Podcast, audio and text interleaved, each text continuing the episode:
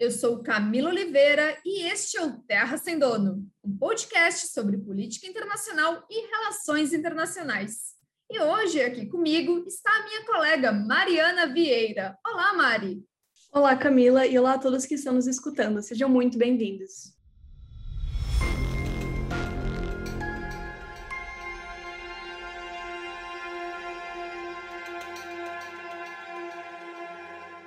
Maio, o mundo assistiu mais uma vez a cenas de guerra na faixa de Gaza. Os bombardeios de Israel e o lançamento de foguetes por parte do grupo islamista Hamas reacenderam o debate sobre a chamada questão palestina. Exato. E para falar sobre isso hoje, o Terra Sem Dono recebe um convidado para lá de especial, ou melhor, nosso primeiro convidado, Bruno Segato mestre em História pela Universidade Federal do Rio Grande do Sul, atualmente é professor de História, Filosofia e Sociologia no Colégio Sinodal de Salvador e de Geopolítica e Atualidades no SESC. Também atuou como professor palestrante na Casa Mundo de Cultura, onde ministra cursos sobre História, Cultura, Literatura, Arte, Arquitetura e Turismo. Seja muito bem-vindo, Bruno. Muito obrigada por aceitar nosso convite. Olá, meninas. Olá, nossos ouvintes. Eu que agradeço pelo convite. É um prazer poder conversar com você sobre esse assunto extremamente relevante e que muito se fala a respeito, mas às vezes se fala com muita superficialidade. É um assunto extremamente complexo, por isso eu parabenizo a escolha desse assunto para ser o primeiro e agradeço por ser o primeiro convidado desse projeto muito bacana. Então, Bruno, muito bem-vindo também, como a minha colega disse. Vamos para a primeira pergunta. Muito se fala sobre a chamada questão palestina. Você poderia explicar o que é exatamente isso? Vamos lá. A questão palestina, ela é uma das temáticas mais polêmicas, mais controversas e de difícil resolução na atualidade. É, ela envolve o anseio do povo palestino de ter um estado para chamar de seu, vamos dizer assim, um estado próprio, assim como os judeus têm o seu estado desde 1948, o Estado de Israel. Só que para compreender essa questão palestina nas suas origens, a gente tem que voltar um pouco no tempo, um pouco, alguns milhares de anos, eu diria assim. O termo Palestina, ele vem lá da antiguidade oriental, ele vem de Filistina, ou terra dos filisteus, podemos dizer assim, uma terra em que habitavam povos hebreus, também chamados de israelitas. É, e esse povo hebreu, em um determinado momento de sua história, lá nos idos de antes milhares de anos atrás, esse povo teve que emigrar em determinado momento para o Egito, onde acabou sendo escravizado. É, segundo a Bíblia, aqui eu vou trazer um pouco de, de relato bíblico, segundo a Bíblia, Moisés teria então libertado esse povo hebreu do cativeiro no Egito, num episódio conhecido como Pessah, que é a Páscoa judaica, é a origem, inclusive, da Páscoa cristã. Ao retornar para essa terra santa, também chamada de Canaã, ou alguns vão dizer que é Sion, então guardem esse nome, Sion, porque a gente vai falar em breve do sionismo, é, eles retornam, porém essa terra já está ocupada por outros grupos humanos, então a gente vai ter os primeiros conflitos já acontecendo entre esses hebreus, israelitas e os povos que lá se encontravam. Nos milênios seguintes, esse povo hebreu foi perseguido por várias outras é, vários outros povos que invadiram a região da Palestina, como os babilônios e os próprios romanos. Esses povos, por exemplo, destruíram o templo de Jerusalém, o templo de Salomão, que é o grande local sagrado para os judeus, era. Desse templo, nós temos somente um pedaço do muro, que hoje é o Muro das Lamentações, em Jerusalém. É, posteriormente, nos séculos e milênios seguintes, por causa dessas constantes perseguições, os hebreus tiveram que se dispersar, que se espalhar pelo mundo, no que ficou conhecido como a diáspora, uma diáspora hebreia, uma diáspora judaica. Então, eles se espalham por várias partes do mundo. E a região da Palestina, a partir do século VIII, vai se tornar uma região islâmica. Né? É o contexto em que o islamismo se expande, ele surge na Península Arábica, com Maomé, e ali pelo século VIII ele chega na região da Palestina, e ali vai se tornar uma religião majoritária. Um problema vai começar aqui agora, que é a disputa a respeito de Jerusalém, que já é sagrada para os judeus, e vai ser agora também para os muçulmanos, porque Segundo a crença islâmica, foi ali em Jerusalém, onde está o complexo de Al-Aqsa, onde Maomé teria ascendido aos céus. Então, olhem só comigo: Jerusalém é o local sagrado para os cristãos, pela figura de Jesus Cristo, é um local sagrado para os judeus, pelo Templo de Jerusalém, pelo muro que lá está, e é um é um lugar, lugar sagrado também para os muçulmanos. E o detalhe é que a distância entre o Muro das Lamentações dos judeus e o complexo da Al-Aqsa dos muçulmanos é muito curto. E isso tem a ver, inclusive, com os eventos que aconteceram agora recentemente. Os protestos que aconteceram dentro do complexo de Al-Aqsa é, estavam muito próximos de judeus que estavam celebrando uma festividade, que eu vou falar qual é que é, e isso acirrou muitos ânimos uh, recentemente. Mais perto da nossa era uh, contemporânea, no século XVI, aquela região passou a integrar o Império Otomano. O Império Otomano não existe mais. Era um império imenso, um império multiétnico, abrigava várias etnias, vários povos, várias religiões, dentre eles cristãos, judeus, muçulmanos, que conviveram no Império Otomano com uma relativa tolerância, dependendo dos momentos, dependendo dos lugares. Em fins do século XIX, na Europa, surgiu então um movimento dedicado a com a ambição de criar um estado para os judeus que já haviam sido perseguidos por milênios. Esse movimento vai ganhar o nome de sionismo, ele quer a criação de um estado judeu no lugar da Terra Santa, e esse movimento surge justamente no contexto de antissemitismo, de um sentimento de aversão aos judeus, que é o contexto do final do século XIX, é um contexto de acirrados nacionalismos, de unificação tardia de Itália e de Alemanha. Então, a gente já tem aqui um, um sentimento antissemita que vai ser intensificado nos anos 30, principalmente na Alemanha. Pois bem, esse Império Otomano, que conseguia, de uma certa forma, abrigar essas várias etnias, essas várias religiões, inclusive a Palestina, foi desintegrado com o final da, da Primeira Guerra Mundial. Já em 1916, foi assinado o, o Tratado de Sykes-Picot, que previa a divisão do Império Otomano entre britânicos e franceses. E assim foi feito, a região da Palestina ficou sob controle do que se chamou o Mandato Britânico da Palestina. Então, era a responsabilidade dos britânicos lidar com a Palestina. O governo britânico, por sua vez, já havia assinalado uma simpatia à causa sionista por meio da Declaração de Balfour de 1917, em que ele já afirma que havia então uma concordância em relação à necessidade de criar um Estado para os judeus, Porém, aquele momento, nos anos 17, pós Primeira Guerra Mundial, não era um momento adequado para isso. Teve que esperar um pouco. E nos anos seguintes, portanto, nos anos 20, nos anos 30, nós vamos ter o acirramento desse sentimento antissemita em vários países, como a Alemanha, e uma intensificação do fluxo de colonos judeus indo para a Palestina, fugindo de perseguições novamente, voltando para a sua terra santa. Muitos desses colonos conseguiram comprar algumas terras de árabes locais e conseguiram ir se instalando. Só que lá pelos anos 40 já havia um grande número de colonos judeus e começam a surgir com maior intensidade os conflitos entre os judeus que estão chegando e os israelenses e os palestinos, desculpe, que lá já estavam, uns querendo um estado para si e outros não querendo mais esses imigrantes recém-chegados que eles continuam vindo. Em 47 é que as coisas vão andar para um caminho que a gente entende hoje uh, o início de muitos problemas que vai vir aqui. Em 47, então, foi aprovado pela ONU o Plano de Partilha da Palestina, que previa a criação de um Estado judeu e um Estado para os palestinos na região.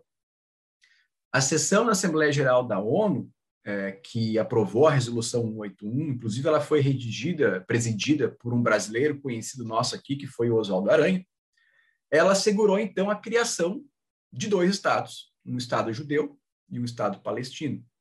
Os judeus que queriam o seu estado concordaram com a criação, e os palestinos que lá já estavam não concordaram perderam pedaços da sua terra para esses imigrantes que estavam chegando agora. Então, os judeus aceitaram e os palestinos não. Em 48, com o fim do mandato britânico, então os britânicos tinham que devolver, né, tinham que se livrar daquela, daquela questão, O Estado de Israel foi criado em 48 e o Estado da Palestina não. Então aqui começam os conflitos. De 48 em diante, a gente tem uma série de conflitos entre Israel e Palestina que vão tornar a situação ali ainda mais complicada. Então vejamos. O Estado de Israel que foi criado, ele se limitava a um, a um território dentro da Palestina, e é importante que os nossos ouvintes se não tem uma noção de geografia, que dê uma olhadinha no mapa, né? Porque eu vou falar muito agora aqui de uns lugares que é importante que você visualize, assim. Então, uh, os judeus tinham o seu estado numa região determinada da Palestina, e a Palestina, então, tinha uma outra parte abrangendo ali a Cisjordânia, a faixa de Gaza, que tinha uma conexão entre essas duas regiões. Só que assim que foi criado o Estado de Israel, em 48, os países árabes vizinhos não aceitaram aquilo e moveram uma guerra contra Israel, uma guerra de independência de Israel, vamos dizer assim, ou uma guerra árabe-israelense, dependendo do ponto de vista. Guerra essa vencida por Israel, e Israel não só venceu a guerra, como expandiu o seu território, conquistando a parte ocidental de Jerusalém, que por ser uma cidade sagrada para as três religiões, deveria ter um status especial, mas o lado ocidental foi ocupado então agora por Israel. Essa primeira guerra deixou dois legados bem negativos para o que viria depois. Número um, ela gerou um grande número de pessoas desabrigadas, ela, ela gerou um grande número de pessoas desalojadas que tiveram que se mover, que se, que se movimentar, migrar, ou à força ou por medo do conflito. E número dois, essa guerra, ela acabou com a divisão da Palestina em duas áreas que agora não vão mais ter conexão entre si. Então, de um lado, a gente vai ter a Cisjordânia, que vai ficar sob administração da vizinha Jordânia, e do outro a gente vai ter a faixa de Gaza, uma pequena porção de terra ao sul, na fronteira de Israel com, com o Egito. E a faixa de Gaza, por sua vez, vai ser administrada, ocupada pelo Egito. Então, os britânicos saíram, surgiu Israel, não surgiu a Palestina, os territórios que deveriam ser a Palestina tiveram que ser administrados por países vizinhos. Só que esse não é o último conflito. A gente vai voltar a ter vários conflitos aqui a partir de então. A cidade de Jerusalém vai ser dividida em duas áreas: a área ocidental de controle de Israel e a parte oriental de controle da Cisjordânia. Em 67 veio o segundo conflito na região, que foi é, a Guerra dos Seis Dias. E esta Guerra dos Seis Dias terminou com Israel ocupando uma grande área que abrangia a Cisjordânia, a faixa de Gaza, as colinas de Golã ao norte, que são uma, é uma área estratégica, e também a península do Sinai no Egito. Uma grande vitória de Israel, portanto, e depois que essa guerra terminou, até mesmo a parte oriental de Jerusalém ficou sob ocupação uh, israelense. Esse, esse feito, essa vitória na guerra e a conquista da cidade sagrada, Jerusalém, é celebrada é celebrado pelos israelenses no Yom Yerushalayim. Desculpe se eu não estou pronunciando corretamente, mas é um dia de uma festividade com caráter bastante nacionalista. Os israelenses vão para a rua com bandeiras de Israel, vão festejar, vão celebrar que eles conquistaram a cidade sagrada. É, bom, o Yom Jerusalém esse ano caiu justamente em maio, e vocês vão ver, vou falar em breve, o que, que mais caiu em maio da parte dos muçulmanos nesse ano. Em 78, nós tivemos mais uma guerra na região, que foi a Guerra do Yom Kippur. E essa guerra novamente foi vencida por Israel. O Egito, um dos envolvidos, foi derrotado. E o Egito uh, reconheceu o Estado de Israel, posteriormente, em 78, com o final, depois de algum tempo da guerra, e recuperou a península do Sinai, mas aquela faixa de Gaza que estava ali ao sul de Israel foi né, devolvida. Digamos que o Egito, então, renunciou, abriu mão, teve que ceder a faixa de Gaza. Posteriormente, também a Jordânia passou a reconhecer o Estado de Israel, fez um acordo de paz, e aí a consequência para os palestinos disso é o seguinte: os países que antes brigavam por eles, agora não brigam mais. Agora, inclusive, reconhecem o Estado de Israel como um Estado legítimo, como um Estado soberano. Significa dizer que os palestinos, entre aspas, ficaram sozinhos né, num certo sentido. A questão é a seguinte: o que nos torna mais problemática a compreensão atualmente é que, após essa guerra, Israel passou a ocupar a Cisjordânia, a partir de 67, criando inúmeros assentamentos para colonos judeus. E esses assentamentos foram construídos em bairros fortificados em território que deveria ser palestino. Cerca de meio milhão são como se fossem bairros, né? Como se fossem bairros fortificados, são bairros com pequenas fortalezas, com pequenas fortificações, com muralhas, com muros, desculpa, com arame farpado. São residências, geralmente são edifícios residenciais que são construídos próximos de cidades é, palestinas, mas com um elevado nível de segurança. Né? Afinal de contas, a gente sabe que o contexto não é lá muito pacífico, então, os palestinos veem esses assentamentos como enclaves, né? como possessões de Israel dentro de um território que eles consideram que deveria ser seu. Né? E, atualmente, cerca de meio milhão de eh, israelenses vivem nesses assentamentos. Segundo a ONU, esses assentamentos eh, localizados na Cisjordânia, inclusive em Jerusalém Oriental, eh, e outros países também consideram isso, é um dos principais entraves para a negociação da paz. Porque os palestinos vão dizer que esses assentamentos são ilegais, logo eles não podem mais existir, vão exigir que eles sejam desfeitos, desmontados, ou seja, deveria haver, do ponto de vista palestino, um deslocamento novamente de milhares de pessoas que já estão assentadas nessas áreas e os israelenses não aceitam isso. E aqui entra a divergência principal entre Israel e Palestina no que toca aos assentamentos, que é o seguinte: segundo a ONU, esses assentamentos são ilegais. Por quê? Convenção de Genebra. Ela não permite que um país transfira a sua população para territórios ocupados militarmente. Mesmo que tenha né, vencido e ocupado aquela região, não pode, segundo a Convenção de Genebra. O governo de Israel, por sua vez, alega que não é um território ocupado, uma vez que antes de 67 não havia Estado ali não havia uma soberania plena consolidada, ou seja, o Estado de Israel não surgiu, o Estado, desculpe, o Estado palestino não surgiu. É mais ou menos isso que eles estão dizendo, como se fosse uma terra de ninguém, num certo ponto.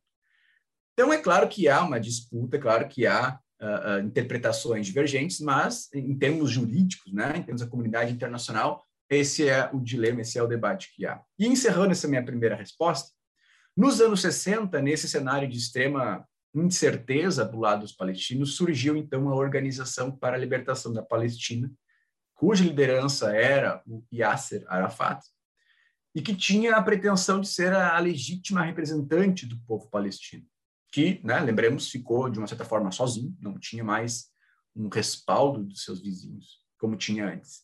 Atualmente, qual é a situação? Os palestinos eles não estão só divididos em termos territoriais, eles também estão divididos em termos de é, é quem fala por eles, quem é o legítimo representante do povo palestino. Há muita divergência a respeito disso, porque na Cisjordânia nós temos a Autoridade Nacional Palestina, cuja liderança é o Mahmoud Abbas já faz algum tempo, e cuja capital está em Ramallah. Na faixa de Gaza, um território muito pequeno, um território bloqueado por mar, cercado, um território onde há uma imensa carência de infraestrutura, está atuando o Hamas. E o Hamas, ele poderíamos dizer que é um partido político, mas ele é muito mais do que isso. Ele, inclusive, ele é um braço armado que alguns países reconhecem como um grupo terrorista. E o Hamas, de uma certa forma, se aproveita, se beneficia da condição em que muitos israel, eh, eh, palestinos vivem na faixa de Gaza e consegue recrutar muitos jovens para a, a luta contra o Estado de Israel, uma vez que Hamas não aceita o Estado de Israel. Então, nós temos os palestinos divididos entre os que reconhecem a Autoridade Nacional Palestina, entre os que reconhecem Hamas. O Hamas foi o grupo que nós vimos em ação agora, no mês de maio, quando os conflitos recrudesceram. Bom, após a perspectiva histórica, como começou essa recente escalada de violência entre Israel e os palestinos, que está bastante pauta agora? É, israelenses e palestinos eles vivem alternam períodos de paz e de convivência relativamente é, tolerante, vamos dizer assim. Depende muito do contexto, mas eles alternam ciclos de maior violência. E agora o caso recente é, está associado, está ligado a uma questão de caráter imobiliário, vamos dizer assim, que alguns colocam, um caráter territorial, mas não é só isso. A situação é a seguinte: quando nós temos uma situação, um contexto de muita hostilidade de acirramento, de ânimos exacerbados, qualquer mínima questão vira uma, uma grande explosão. Tá? Costumo falar com meus alunos que existem estopins. É, o assassinato do arquiduque Francisco Ferdinando não desencadeou a Primeira Guerra Mundial. Né? Não é uma causa da Primeira Guerra Mundial. Ele foi um estopim, ou seja, já haviam as circunstâncias dadas para um grande conflito de proporções globais, e aquele assassinato foi aquela fagulha que faltava alguém acender para botar fogo no, no, num barril de pólvora. Pois bem, aqui também. Já é um cenário de hostilidades. Então, alguns eventos acabam se tornando, que poderiam ser pequenos eventos, resolvidos localmente, acabam tendo uma projeção muito maior. Acontece o seguinte: é, enquanto Jerusalém era ocupada a parte oriental pela Cisjordânia, a Cisjordânia foi lá e construiu algumas residências para várias famílias que haviam é, fugido, que eram refugiados das guerras que sucederam à criação do Estado de Israel em 48.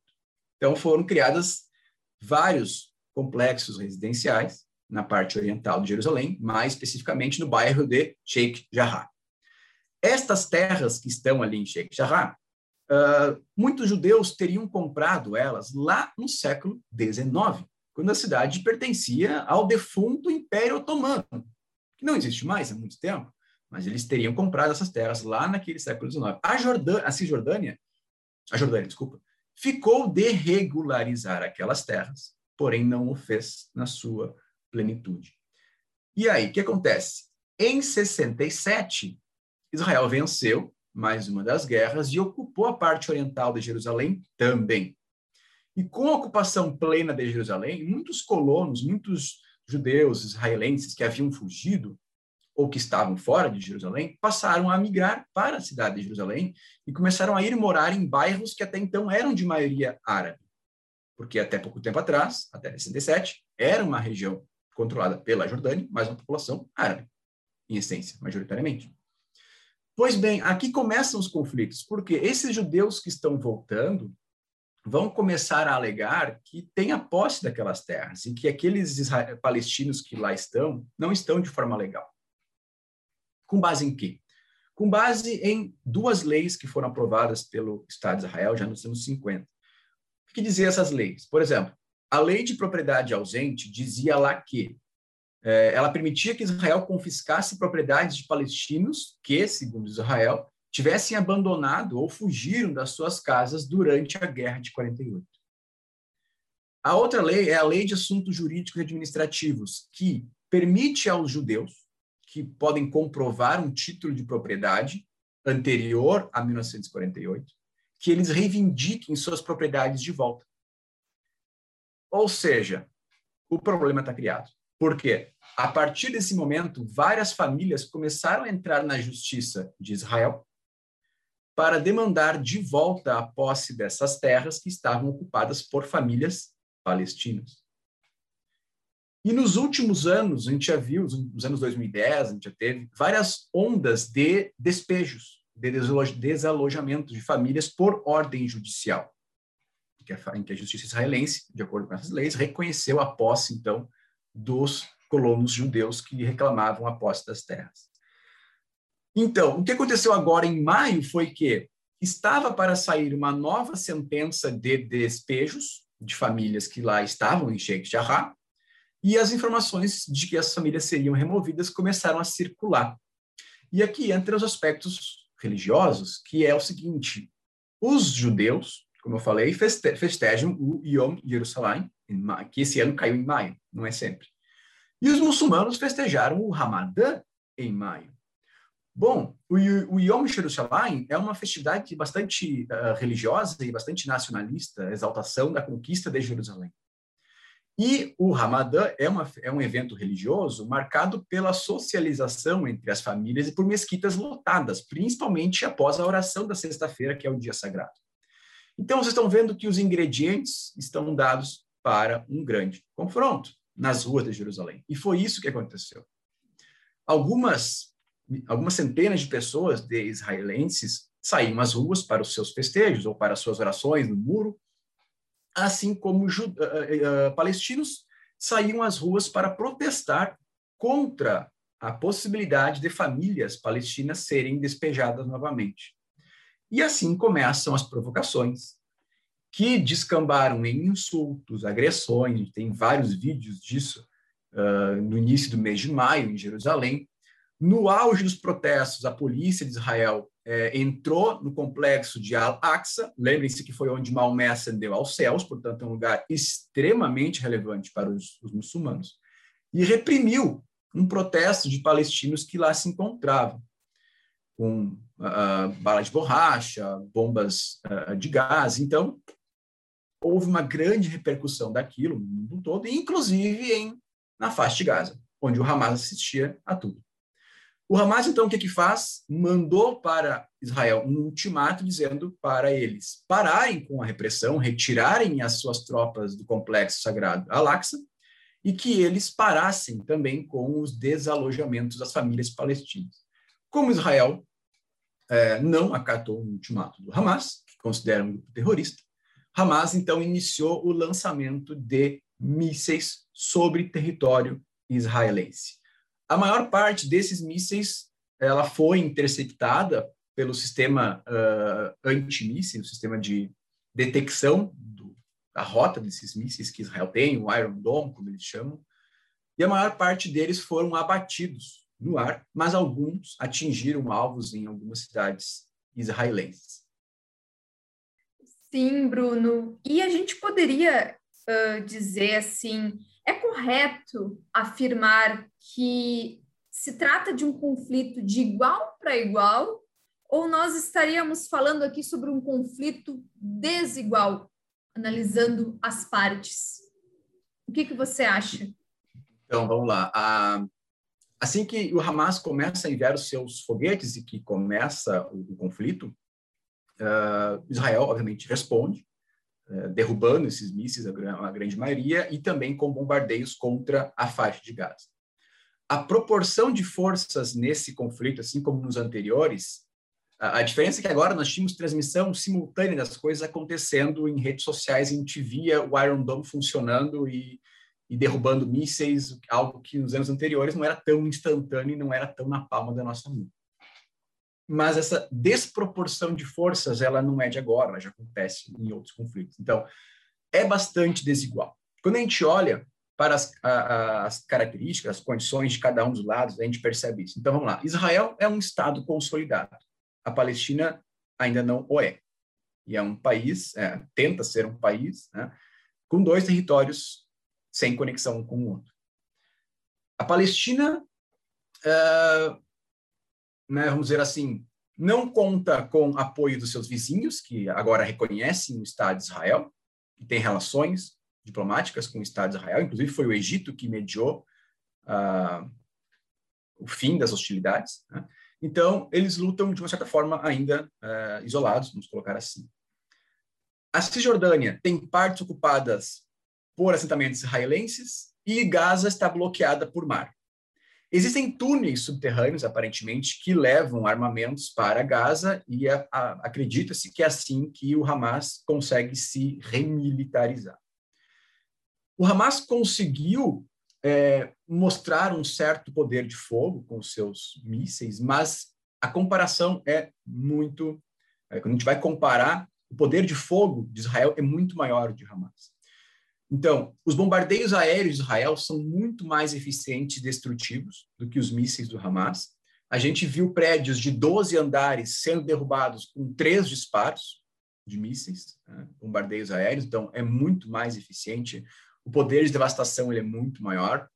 Há que fazer uma ressalva, certo? Israel geralmente manda uma, um tiro de advertência, por isso que a gente teve tantas câmeras flagrando os edifícios sendo derrubados, né? Porque antes do, da munição real chegar, é enviado, eles mandam um tiro prévio de aviso.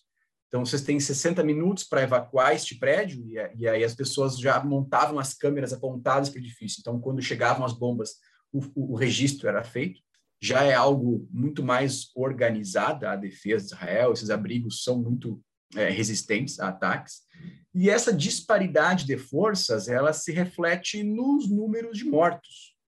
Então, se a gente for pegar é, o número de mortos que esse conflito recente deixou, 11 dias de conflito, vamos colocar assim, foram 140 palestinos mortos e 12 israelenses é, vitimados. Então, há sim uma grande desproporcionalidade de forças quando a gente compara os dois lados em disputa. Sim, sim, totalmente. É algo, inclusive, que foi muito discutido recentemente, essa desigualdade de forças, né? A gente até fala que é chega a ser inapropriado dizer que ah, é uma guerra entre Israel e Palestina, que muitas pessoas fazem uma narrativa, até mesmo veículos de comunicação, de como se fosse algo de igual para igual. Bom, a gente vê bastante na atualidade, principalmente nas mídias, que Israel atribui parte das críticas que ele recebe ao antissemitismo. Ah, a gente gostaria de saber qual a sua opinião e se pode explicar um pouco da diferença entre antissemitismo e antisionismo. Vamos lá. É, semita, em primeiro lugar, né? O que é antissemitismo? Tem que primeiro entender o que é o termo semita. Semita, ele é um termo usado por pesquisadores da antiguidade, daqueles povos que eu citei lá no começo da minha fala aqui, é, é um termo usado para se referir a um conjunto de povos como fenícios, hebreus, babilônios, assírios, dentre outros. Segundo o Antigo Testamento, trazendo aqui de novo o relato bíblico, esses povos tinham em comum o fato de serem todos descendentes de Sem, filho de Noé. Bom, significa dizer, portanto, que semitas poderiam ser tanto os judeus quanto os árabes, que muitas vezes são descendentes de alguns desses povos que lá estavam já há muito tempo. Porém, o termo semita, com o passar do tempo, acabou se referindo quase que exclusivamente aos judeus. Bom, então, se a gente fala de antissemitismo, a gente está falando de uma forma de preconceito, uma forma de aversão a judeus, a pessoas praticantes da religião judaica. Ao longo da história, os judeus foram alvos de várias medidas de caráter antissemita. Então, vamos lá, foram expulsos da Espanha pelos reis católicos, Isabel de Castela e Fernando de Aragão. Muitos fugiram então para Portugal, foram expulsos de Portugal logo depois. Em alguns lugares, eles eram proibidos de exercer certas profissões. A gente tem vários judeus fugindo para o Brasil como cristãos novos, fugindo da, da perseguição inquisitorial em Portugal. Então, a gente está dando aqui exemplos de medidas antissemitas contra um grupo religioso. Tá? É, no, nos casos mais extremos, no Terceiro Reich, é, a gente tem os judeus sendo proibidos de exercer a medicina, de ocupar cargos públicos, postos cátedras universitárias, uh, de atuar no exército, enfim, né? inclusive patrimônio entre judeus e alemães que não eram judeus, né? que redundou no Holocausto, que a gente sabe o horror que foi. Pois bem, o antisionismo ele é uma, uma posição contrária ao sionismo. O sionismo, vamos lembrar, aquele movimento iniciado em fins do século XIX que demandava a criação de um Estado judeu para os judeus, né? para um Estado que eles pudessem chamar de seu. É, esse antisionismo, portanto, ele é uma posição contrária à existência de um Estado judeu e ele pode variar. Tem várias, podemos dizer que existem varia, variações de antisionismo, das mais radicais, das mais é, condenáveis às mais moderadas. Então, uma vertente radical de antisionismo, a gente pode pegar aqui o exemplo do Irã. Né? O Irã não é só contra o Estado de Israel, o Irã, antigos chefes de Estado do Irã, declararam já que Israel deveria ser varrido do mapa, o desejo de exterminar né, o Estado de Israel. Então, aqui eu estou falando de um anti-sionismo radical. Agora, a gente também pode ter um anti-sionismo moderado, um discurso moderado, no sentido de não condenar a existência de Israel, mas de criticar as violações que, porventura, o Estado de Israel faça em relação aos seus vizinhos ou aos palestinos em especial. É, sim, Israel atribui parte destas críticas que recebe, diz que isso é um antissemitismo não vamos é, dizer que não existe. De fato, o antissemitismo ele existe. Como eu apontei aqui exemplos, né, sobretudo em países árabes. E lembremos que o Irã não é árabe, o Irã é persa, né, só para fazer essa diferenciação, mas há um antissemitismo forte. No entanto, esse discurso, muitas vezes, ele acaba sendo usado para justificar aquela política de assentamentos que Israel tem colocado em prática na Cisjordânia. Então, é, que inclusive é condenado pela comunidade internacional, né, como a gente viu antes. Então, não dá para chamar a ONU né, de, uma, de uma instituição uh, antissemita. Né? A ONU questiona, a ONU condena essa política de assentamentos. Inclusive, a crítica aos eventuais abusos que Israel cometa contra palestinos não pode ser denominada antissemita, uma vez que essa crítica não é, é a religião, é a atuação do Estado de Israel. É uma crítica à atuação política, não uma condenação ao grupo religioso. Portanto, concluo a minha resposta, é importante que a gente diferencie. Nem todo antisionista é um antissemita. Claríssimo, Bruno. Perfeito. Uh, e vamos agora para a nossa última questão. Quais livros ou até mesmo artigos você sugere, Bruno, para os nossos ouvintes que possivelmente estão buscando aprender e compreender mais sobre tanto sobre a questão palestina como também o papel de Israel em todo esse contexto? Então, vamos lá. A gente tem desde alguns livros de uma leitura mais rápida, mais fácil de compreender, uma linguagem mais é, é, compreensível, até aqueles que vão lá e fazem um pouco como eu fiz aqui, vai lá no fundo do baú da história para buscar as origens desses conflitos na região. Então, vamos lá. É, a Muralha de Ferro, Israel e o Mundo Árabe, um autor chamado Avi Schlein. O Eduard Said, que tem vários livros dedicados à questão da Palestina, então tem um chamado Orientalismo, Oriente como Invenção do Ocidente. É, a gente tem um outro que eu gosto muito, que é do Albert Ourani, ou Ourani, é, Uma História dos Povos Árabes. É um livro de fôlego bem grande, com muitos detalhes, mostrando inclusive as divisões que existem dentro do próprio mundo muçulmano. A gente acha que quando fala de muçulmanos é tudo a mesma coisa, não. A gente tem vertentes xiitas, a gente tem vertentes sunitas, a gente tem conflitos entre os diferentes califados muçulmanos ao longo da história. Então, é um livro bem interessante para quem quer se aprofundar na história do mundo árabe, que eu particularmente acho extremamente interessante, a ocupação é, muçulmana da Espanha, o Al-Andalus, temos vários livros sobre a presença muçulmana na Espanha. Os muçulmanos foram responsáveis por trazer o papel que os chineses desenvolveram para a Europa, por introduzir os números, os algarismos indo-arábicos. Então, temos várias obras aí que são interessantes nesse sentido. Ilan Papé, História da Palestina Moderna, também posso indicar aqui. Sobre Israel, Anita Shapira, Israel, uma história. Uh, o conflito Israel-Palestina para começar a entender, autores Dancon Sherwood e Dawood El Alami.